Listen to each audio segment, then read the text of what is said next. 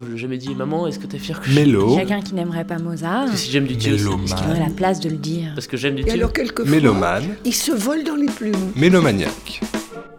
Pourquoi il y, a- il y a absolument de la betterave dans vos salades Beethoven? Ah, bah, je vois que la question inverse serait plutôt celle à poser. Euh, Comment pourriez-vous faire une salade betterave sans betterave? Pour vous, c'est exclu. Les gens n'y pensent pas souvent, mais je pense que c'est l'essence même de Beethoven, de toute la famille dans laquelle il s'inscrit et de, et de sa vie même. Et de sa vie Ah oui. Mais c'est que la betterave est aussi un légume méconnu. Je pense qu'elle est aussi méconnue que la vie de Beethoven. Comment réagissent euh, vos, vos clients mélomanes?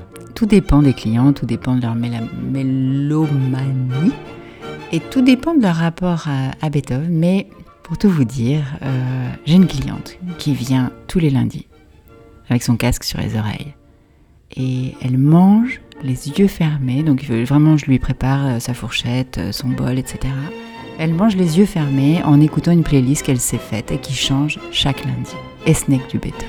Pour vous donner une idée de l'adéquation possible. Mais donc ça doit pouvoir marcher avec des œuvres d'autres compositeurs? Pas la betterave, monsieur.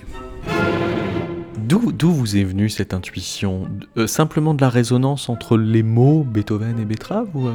C'est toute une histoire, c'était un soir d'hiver. Je- Pour tout vous dire, mon restaurant n'a pas toujours aussi bien marché. La betterave n'est pas un légume très cher. Et j'essayais des tas de choses et, et il me restait plus que ça dans le frigo. Je, je sais même plus ce qui m'a pris. Et puis à la radio, il y avait ce morceau de Beethoven qui est passé.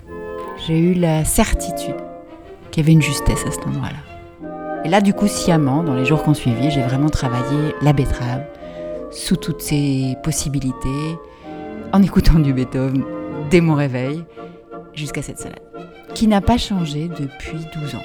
Mais avant ce, ce moment de rencontre, puisque c'est comme euh, une rencontre, vous aviez euh, déjà une sensibilité particulière pour les œuvres de Beethoven? Oui, je ne sais pas pourquoi, j'ai toujours préféré Beethoven aux autres.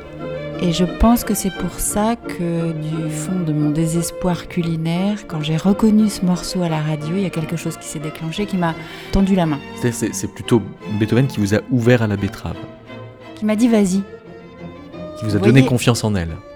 au-delà de la betterave, qui m'a donné confiance en cet instant-là, qu'il y avait quelque chose qui allait se passer.